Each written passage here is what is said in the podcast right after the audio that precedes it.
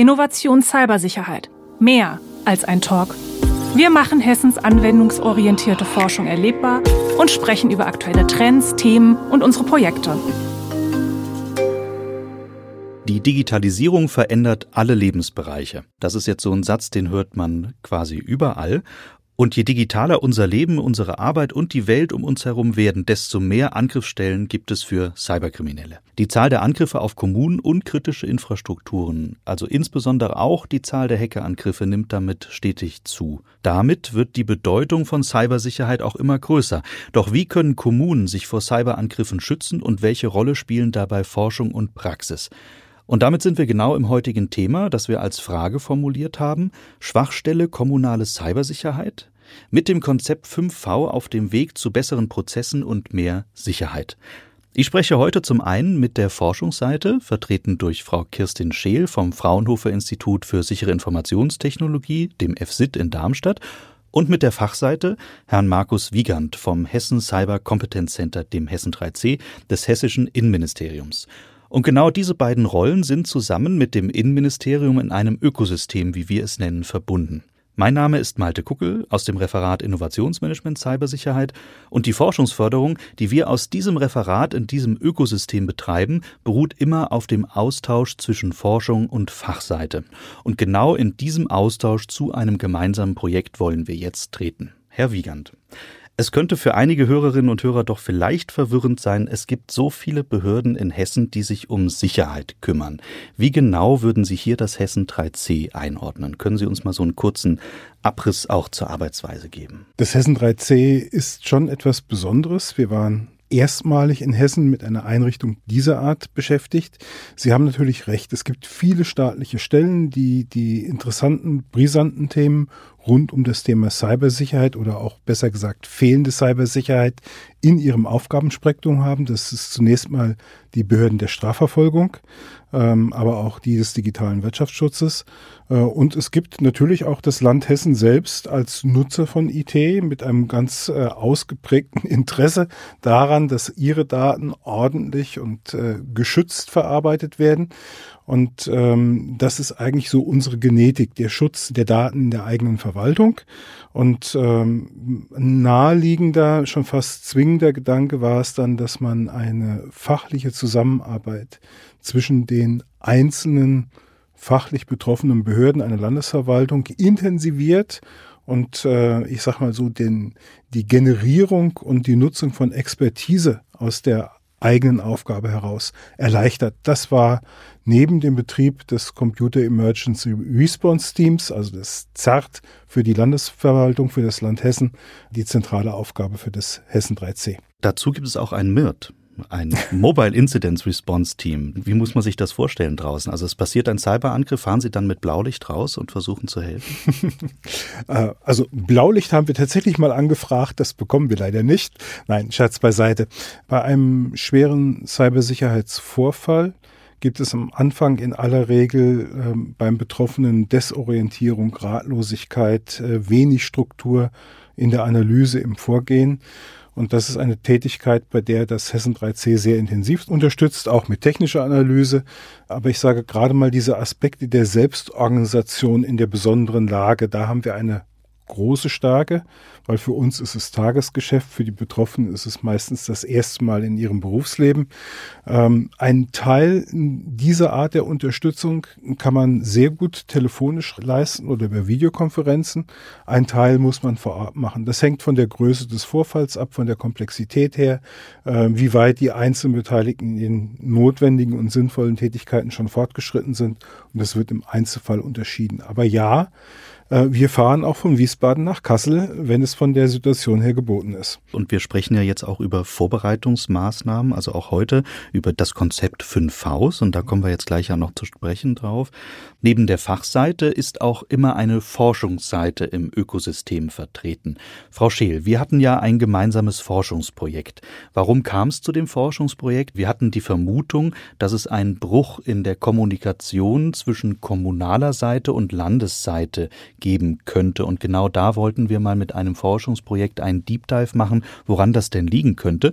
Und wir hatten diesen Titel für das Projekt äh, Optimierung organisationsübergreifender Cybersicherheitsprozesse. Darunter können wir jetzt vieles von A bis Z fassen, nur hier sind wir eben beim V hängen geblieben und daraus ist auch das gleichnamige Konzept 5V entstanden. Geben Sie unseren Hörerinnen und Hörern doch einmal einen kurzen Überblick über das Forschungsprojekt und vor allen Dingen, wie Sie vorgegangen sind. Das Forschungsprojekt fing ursprünglich damit an, dass man überlegt, okay, das könnte ein sehr technologieorientiertes Projekt werden, wo man guckt, wie kann man da noch tatsächlich die Prozesse optimieren oder auch tatsächlich Best Practices, also beste Praxisbeispiele aus anderen Stellen übertragbar und breiter bekannter machen. Wir haben dabei aber eben sehr festgestellt, ähm, im Prozess dessen, was wir tun, wir haben Interviews geführt, wir haben Umfragen geführt, wir haben also wirklich von Mitarbeitern des Hessen 3C, mit denen wir ausführliche Gespräche und auch tatsächlich Workshops gemacht haben, bis zu Kommunen jeder Größe, also wirklich Kommunen, wo in der gesamten Verwaltung vielleicht 24 Leute mit einer halben Stelle im Bereich IT sind, bis halt eben zu Großstädten, die eine voll ausgestattete eigenständige IT-Abteilung und IT-Sicherheitsabteilung haben, die aber genauso Kommune sind wie eben die kleine, mit der wir auch sprechen. Ich mal so alles abgedeckt. Genau, haben wir einfach festgestellt, dass dieser technologiezentrierte Blick schon ein, zwei Schritte zu weit war. Klar, wir haben die Organisationen oder die Kommunen, die sehr groß sind, die sehr, sehr professionell aufgestellt sind oder eben auch in der Landesverwaltung die eigene Abteilungen äh, dafür haben. Aber wir haben da einen Bedarf erkannt, gerade bei den kleineren, für die das eben nicht Kerngeschäft ist, wo es wirklich darum geht, ja, ich muss hier die Kommune irgendwie am Laufen halten, vom Kindergarten über das Schwimmbad bis halt all den Themen, die dazugehören und IT, also nicht nur die, ich sag mal, die Rechner am Arbeitsplatz der Mitarbeiter der Verwaltung, sondern eben auch deren Absicherung und auch der ganzen Leistungen, die dazugehören. Das ist nicht Kerngeschäft. Sie sprachen ja schon davon, Digitalisierung ist in aller Munde und alles wird immer digitaler, das ist uns auch klar. Aber eigentlich geht es ja immer darum, was wollen wir damit erreichen? Wir wollen eine Leistung für die Bürgerinnen und Bürger damit zur Verfügung stellen. Und da haben wir einfach festgestellt, es gibt da einen gewissen Bedarf, die Leute überhaupt für das Thema nochmal mehr zu sensibilisieren. Daraus haben wir eben im Rahmen dieser Gespräche und der Umfragen und natürlich auch der sonstigen Recherche, die wir zu dem Thema gemacht haben, haben wir festgestellt, dass also gerade für die kleineren das hilfreich ist, erstmal so, so ein grobes Rahmenwerk zu haben, an dem man sich entlang ranken kann. So eine, ja, eine Rankhilfe hatten, hatten wir das vielleicht auch mal genannt, wo man einfach sagt, okay, wir müssen dieses Thema an der Führungsebene verankern. Das ist nichts, was quasi von unten von dem Menschen, der mit einer halben Stelle da die IT betreut, kommen kann. Das muss klar sein, je digitaler wir werden, auch ich sage nur das Stichwort Onlinezugangsgesetz, OZG, das muss von ganz oben auch bereitgestellt und mitgedacht werden. Also muss ich wissen, okay, ich verankere das an der obersten Stelle. Ich muss aber auch sagen, wenn wir es machen müssen, muss jemand dafür verantwortlich sein. Wenn was passiert, einer meiner Mitarbeiter stellt fest, der Rechner macht irgendwas, was er, glaube ich, nicht machen soll, wen rufen Sie denn an? Damit sind wir bei den Verantwortlichkeiten, die wir einfach zuordnen und auch bekannt machen müssen. Die Leute müssen wissen, an wen wende ich mich denn damit. Dann muss ich mir auch vielleicht überlegen, es muss, wenn ich etwas größer bin, es muss nicht an drei Stellen das Thema neu gedacht werden. Man sollte da vielleicht auch gucken, das kennen wir, glaube ich, alle, ob das freie Wirtschaft oder öffentliche Verwaltung ist, so ein bisschen dieses Silo-Denken. Ich kümmere mich um meinen Bereich, das ist mein Feld. Und dann versuche ich das da einzubauen. Aber links und rechts machen das vielleicht ein paar andere auch. Also da wirklich zu gucken, okay, wie schaffe ich da tatsächlich über so eine Art Vereinigung, das tatsächlich auch Synergien zu schaffen und zusammenzuarbeiten und es nicht an drei Stellen aufzuhängen. Oder eben auch zu sagen, und auch das ist was, das ist nicht ein rein irgendwie öffentlich-kommunales Thema, das kenne ich aus der freien Wirtschaft auch, dass man eben sagt, wir versuchen hier vielleicht auch Dinge zu vereinheitlichen, Prozesse zu vereinheitlichen, vielleicht auch Rechnerstrukturen zu vereinheitlichen, um das einfacher und überschaubarer zu machen. Also da wirklich tatsächlich durch diese Vereinheitlichung einfach auch nochmal die Ressourcen, die man hat, die ja nun mal immer begrenzt sind, wesentlich effizienter vielleicht zu nutzen. Und dann, das kennt jeder Prozessmanager, ähm, es ist kein Projekt. IT-Sicherheit, es ist ein Prozess. Das heißt, es geht immer weiter. Das ist nichts, wo ich dann einmal sage, ich habe das jetzt eingeführt, jetzt läuft die Software, fertig ist.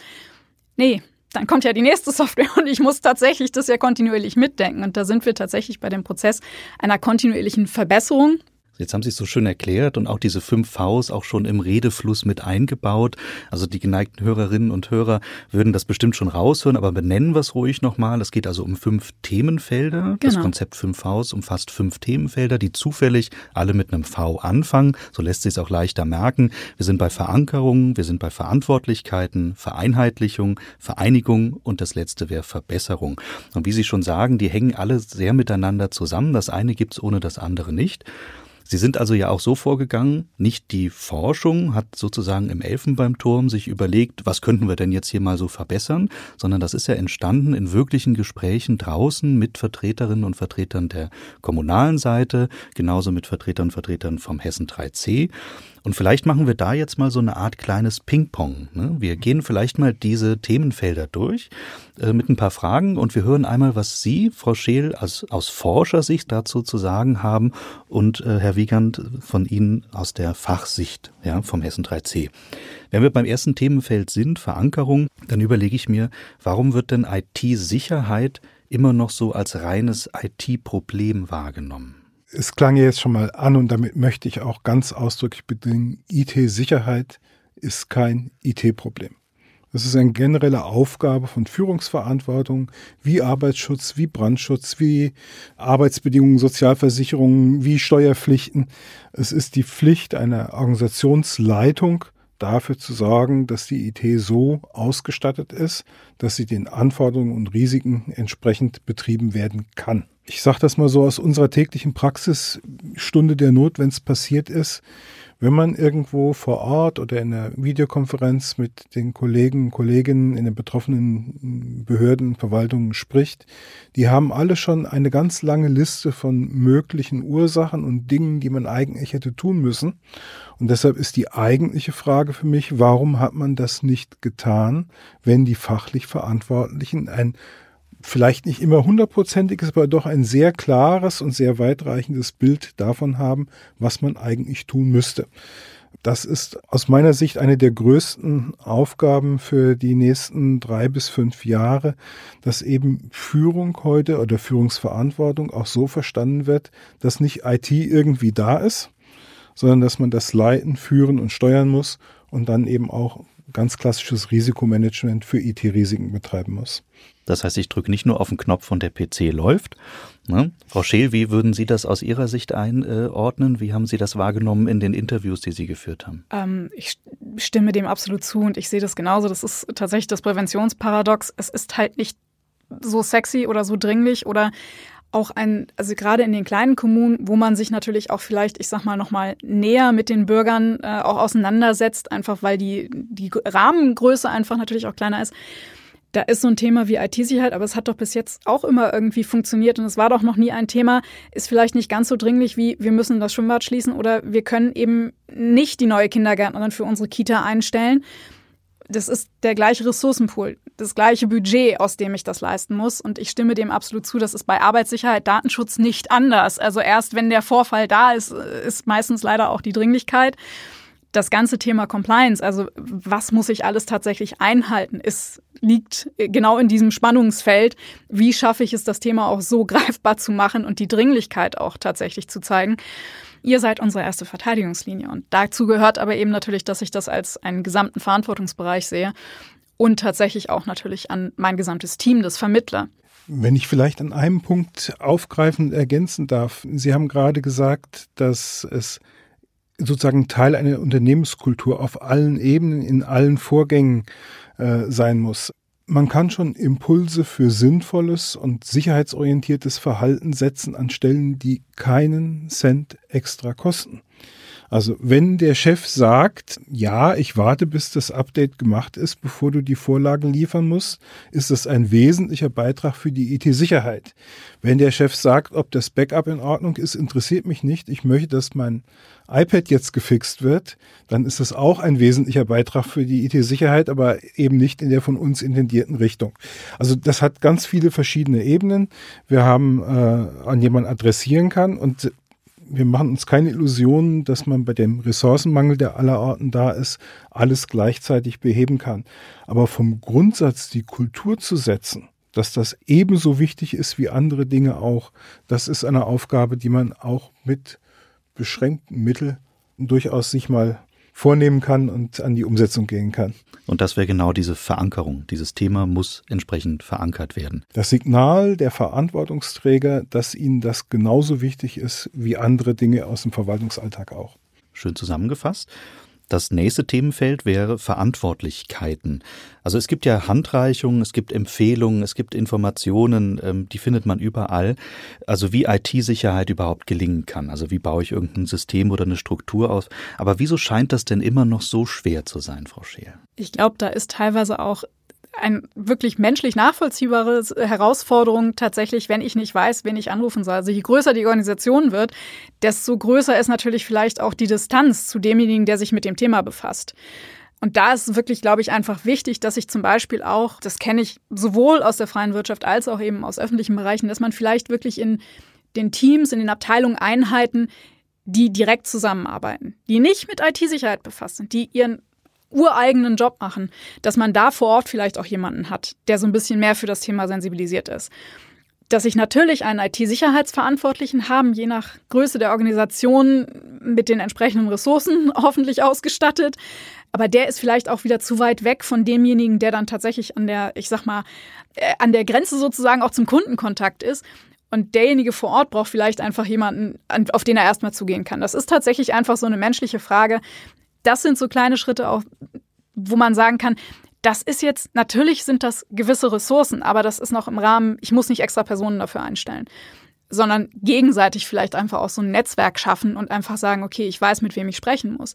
Vielleicht an dieser Stelle ähm, Notfallmanagement nach BSI, also dem Rahmenwerk des Bundesamtes für Sicherheit in Informationstechnik, erscheint vielen Leuten als ein Riesengebirge, ein Formularmonster, das äh, nur mit großem Aufwand zu bedienen ist. Man braucht es doch nicht, weil es läuft ja gerade. Für mich ist Notfallmanagement eigentlich eher ein Punkt, den man zeigen kann, dass auch ganz einfache Maßnahmen einen wichtigen Beitrag leisten können zur Vorbereitung auf Notfälle. Das fängt damit an, Telefonlisten der wichtigen Leute mit ihren aktuellen nicht dienstlichen Telefonnummer, die in aktuellen Handynummern äh, zur Verfügung zu haben. Das ist vielleicht arbeitsrechtlich sicherlich eine Frage, die diskussionswürdig ist, aber auch private E-Mail-Adressen können eine große Erleichterung sein in der Stunde der Not. Und das sind Dinge, ne? die kann man total einfach vorbereiten. Wie schade, der Hackerangriff passiert leider nicht in unseren Arbeitszeiten oder meistens nicht. Man könnte auf die Idee kommen, dass es einigermaßen intelligente Hacker gibt, die unsere Arbeitszeiten kennen.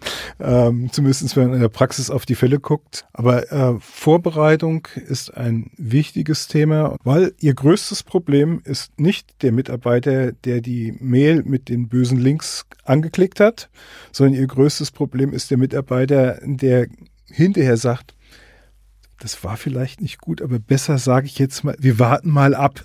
Das ist die Zeit, in der Sie vielleicht aus einem kleinen Schaden in dem verhindern können, dass ein kleiner Schaden ein sehr großer Schaden wird. Und das ist eine Frage von Kultur, von Fehlerkultur. Ähm, das hat mehr was mit Führungsverhalten im Generellen zu tun als mit ET-fachlichen Fragen. Und dieses Zusammenführen, da wären wir im Grunde auch schon bei dem nächsten Themenfeld Vereinheitlichung.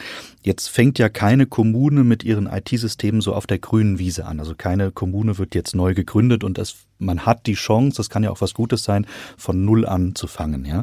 Aber wie kann man da IT-Sicherheit noch zusätzlich mitdenken oder wie kann das mitgedacht werden, Frau Scheel? Das ist genau die Herausforderung. Ich denke mal, das ist heutzutage ähm, vollkommen normal, dass wir diese sozusagen sogenannten Legacy-Systeme haben. Das wird auch immer so sein, darauf wird auch immer aufgebaut sein. Das sollte aber trotzdem nicht davon abhalten zu sagen, okay, bei allem, was wir jetzt machen, was an neuen Aufgaben auf uns zukommt oder was natürlich auch Stichwort Smart City, Smart Region, ähm, da auch von uns gefordert wird oder was wir auch machen wollen, weil wir vorankommen wollen, da sollten wir dann trotzdem eben vielleicht darauf achten, okay, wo können wir das von Anfang an dann bei den neuen Dingen mitdenken, aber bei den anderen auch nachziehen. Und ich glaube, da ist wirklich das, das Thema Kultur und einfach gelebte Praxis in der tatsächlichen Organisation. Das ist das absolut Essentielle, dass man da wirklich einfach sagt, ja, wir sollten natürlich gucken, dass die technische Seite, die Umsetzungsseite, dass da natürlich wirklich von sozusagen Skizzierung, okay, was wollen wir machen, wie wollen wir das machen, bis eben dann zur Umsetzung das natürlich mit drin ist. Ich aber eben einfach auch gucken muss, es wird von Menschen bedient und es soll ja für die Menschen einen, einen Fortschritt, einen Mehrwert bringen.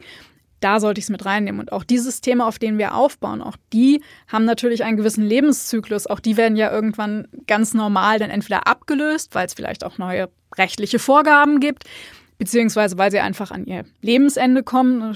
Stichwort Updates und entsprechender Software-Support.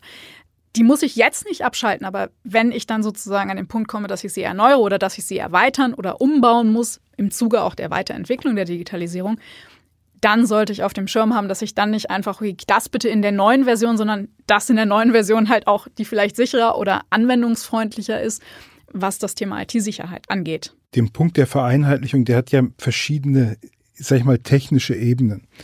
Das eine sind Architekturprinzipien.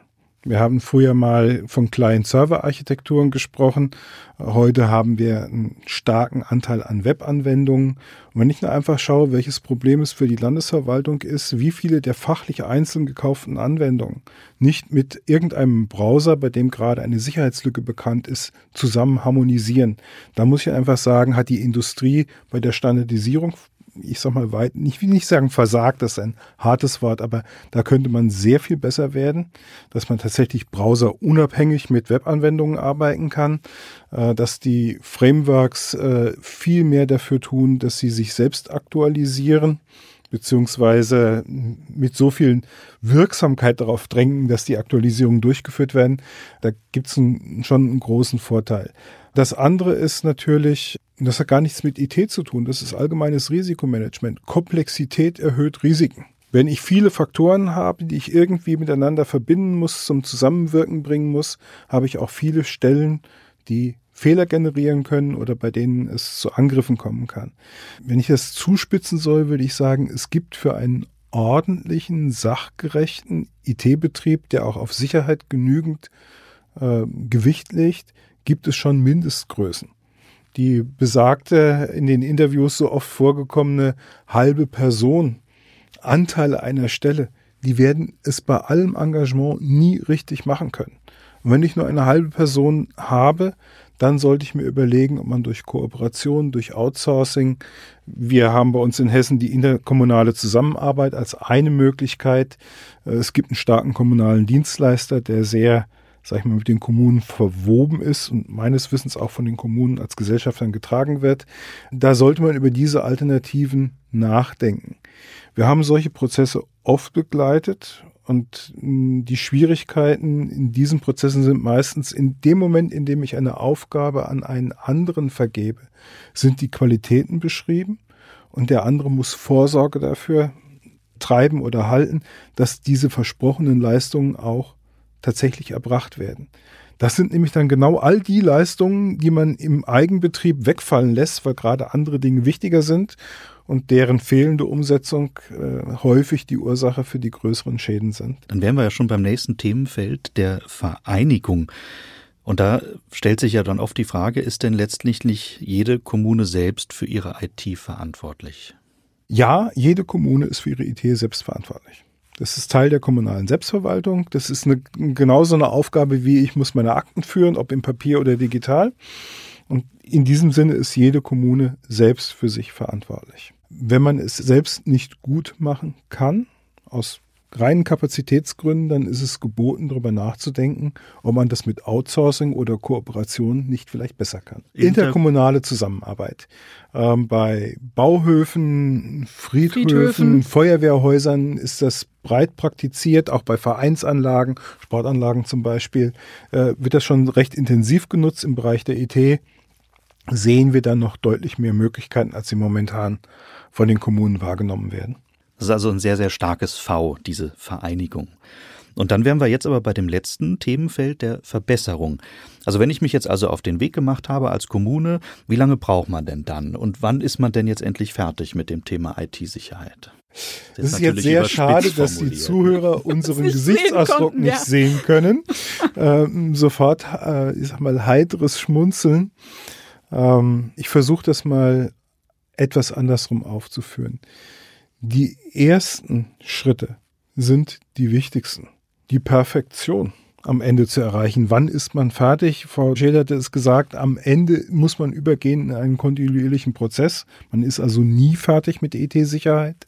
Aber diesen Beginn zu machen, das Thema auf das Management-Level zu heben, dort ständig zu kontrollen und nachzufragen, wo stehen wir denn, wie groß ist das Delta zu dem, wo wir uns mal darauf geeinigt haben, was wir an Risiko tragen möchten.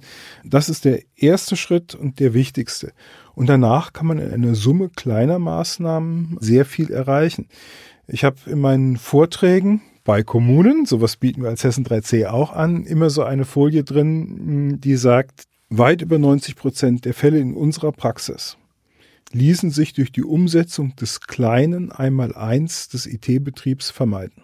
Jetzt ist der Haken an der Geschichte aus Sicht eines Bürgermeisters oder Kämmerers, dass das kleine Einmaleins auch schon relativ teuer ist.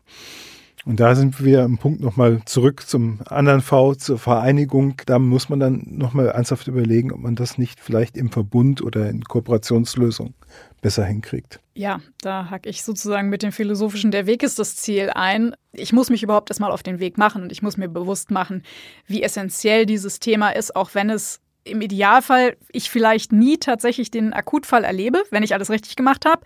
Aber hätte ich vorher diese Investitionen nicht getan, dann wäre es halt im Zweifelsfall noch teurer geworden. Und dann, also wie Sie sagen, dass das kleine Einmaleins äh, ist dann sozusagen die ersten Schritte, die ich auf dem Weg mache. Ich möchte an einer Stelle leichten, es ist gar nicht richtig widersprochen, aber leicht einhaken an der Stelle. Diese Logik, ich bin so klein und uninteressant, dass sich kein böser Mensch für mich interessiert, das ist ein völliger Irrtum. Das geht nicht auch. Wir haben Streuangriffe, die laufen vollautomatisiert und die suchen einfach nach einer vorhandenen Schwachstelle und dann wird man erwischt, egal ob man Privatmann, Wirtschaftsunternehmen oder Verwaltung ist. Da kommt es nur darauf an, wie gut man in der Umsetzung seines kleinen IT-Sicherheits einmal eins gearbeitet hat. Hm. Das ist dann eher nicht die Frage, ob man betroffen wird, sondern wann. Ja. Beziehungsweise, wann man es merkt. Sie hatten es ja anfangs auch gesagt, Cybersicherheit ist kein Produkt, sondern ein Prozess. Und Absolut. damit äh, schließt sich sozusagen dieser Kreis der fünf Vs, die wir jetzt besprochen haben. Wir hatten ja auch gesagt, keines der Vs kann für sich alleine oder soll für sich alleine stehen, sondern das ist immer die Verbindung und das fließende ineinander übergehen. Aber Sie haben es in diesem Forschungsprojekt mit dem Konzept 5 Haus so herausgearbeitet, dass man mal so eine Art Ranghilfe, so eine, eine Guideline, eine Empfehlung irgendwie hat. Daraus ist auch eine Broschüre entstanden. Mhm. Ja, wie genau kann ich die denn jetzt finden? Also das Schöne ist ja, wir haben jetzt den Podcast, ja, da kann man ein bisschen Werbung für machen. Aber wenn ich jetzt als Kommunalvertreter das höre, wie komme ich denn daran? Muss ich mir den Podcast wieder anhören oder? Äh, zum Beispiel, nein, aber Spaß beiseite, dann äh, gerne natürlich bei, bei Ihnen, Herr Kuckel oder Ihren Kollegen sich melden oder auch gerne direkt bei mir. Das können wir auf jeden Fall organisieren, dass sie da dann herankommen oder dass wir da ein entsprechendes Gespräch zu führen und dann mal schauen. Wir stellen das auch auf unsere Webseite natürlich. Sie haben es ja auch drauf. Dann kann man sie da finden. Frau Scheel, wir fördern ja diese anwendungsorientierte Forschung. Das ist ja ganz klar auch hier ein Projekt, was im Bereich der Cybersicherheit aufgehangen ist. Wie wäre es denn gewesen, wenn wir das nicht gefördert hätten? Was wäre dann mit der Forschung passiert? Ich würde äh, das etwas anders beantworten wollen, nämlich im Sinne von, dadurch, dass es von Ihnen gefördert wurde, haben wir natürlich eine ganz andere Möglichkeit gehabt, auch mit Leuten zu sprechen. Also die Möglichkeit, mit Hessen 3C tatsächlich Workshops durchzuführen, die wäre sicherlich ohne diese Förderung oder eben auch ohne den Rückhalt durch diese Förderung in der Form bestimmt nicht möglich gewesen. Oder auch die Möglichkeit, tatsächlich bei einer Kommune anzuklopfen und zu sagen, wir würden gerne mal mit euch sprechen. Natürlich anonym. Wir nennen hier keine Namen und was ihr gesagt habt. Aber dass die ähm, entsprechenden Ansprechpartner sich da so viel Zeit auch genommen haben, das ist definitiv was, was wir dem Fördermittelgeber Ihnen als Ministerium da verdanken, dass da mit uns wirklich so offen gesprochen wurde. Also das ist definitiv etwas, das sonst schwieriger ist, da tatsächlich in den Kontakt zu kommen. Ich glaube, neben der rein finanziellen Förderung ist diese ideelle Promotion, die ein Thema auf dem Weg erhält, äh, ist nicht unwichtig, ist sicherlich bei vielen Organisationen ein Beitrag. Wenn das heißt im Auftrag des hessischen Innenministeriums, dann hat man vielleicht die ein oder andere Entscheidungsebene schon übersprungen, die das aus reiner fachlicher Sicht beinhalten würde. Von daher ist es äh, absolut wertvoll. Wunderbar. Ich habe noch eine ganz große Bitte. Wer das Thema jetzt interessant fand, das Hessen 3C, das Hessen Cyber Competence Center, ist für die Beratung der hessischen Kommunen zuständig. Kommen Sie zu uns und bei uns ist das einfach, es gibt nur eine Telefonnummer, 24-7 für Notfälle, aber auch wie für die Bitte um Beratung. Das ist die Wiesbadener Telefonnummer 0611 353 9900 und ich bin sicher, Dafür findet sich in den Shownotes auch noch ein Plätzchen. Vielen Dank. Dann diese Nummer stellen wir natürlich zusammen mit der Broschüre oder dem Link zu dieser Broschüre in die Shownotes. Und damit wären wir dann schon am Ende der heutigen Podcast-Folge. Ich danke Ihnen, Frau Scheel, und Ihnen, Herr Wiegand, für Ihre Zeit und für den Einblick vor allen Dingen, diesen spannenden Einblick in diese fünf Vs, in das Konzept der fünf Vs. Und danke Ihnen auch für Ihre Zeit. Auf Wiederhören.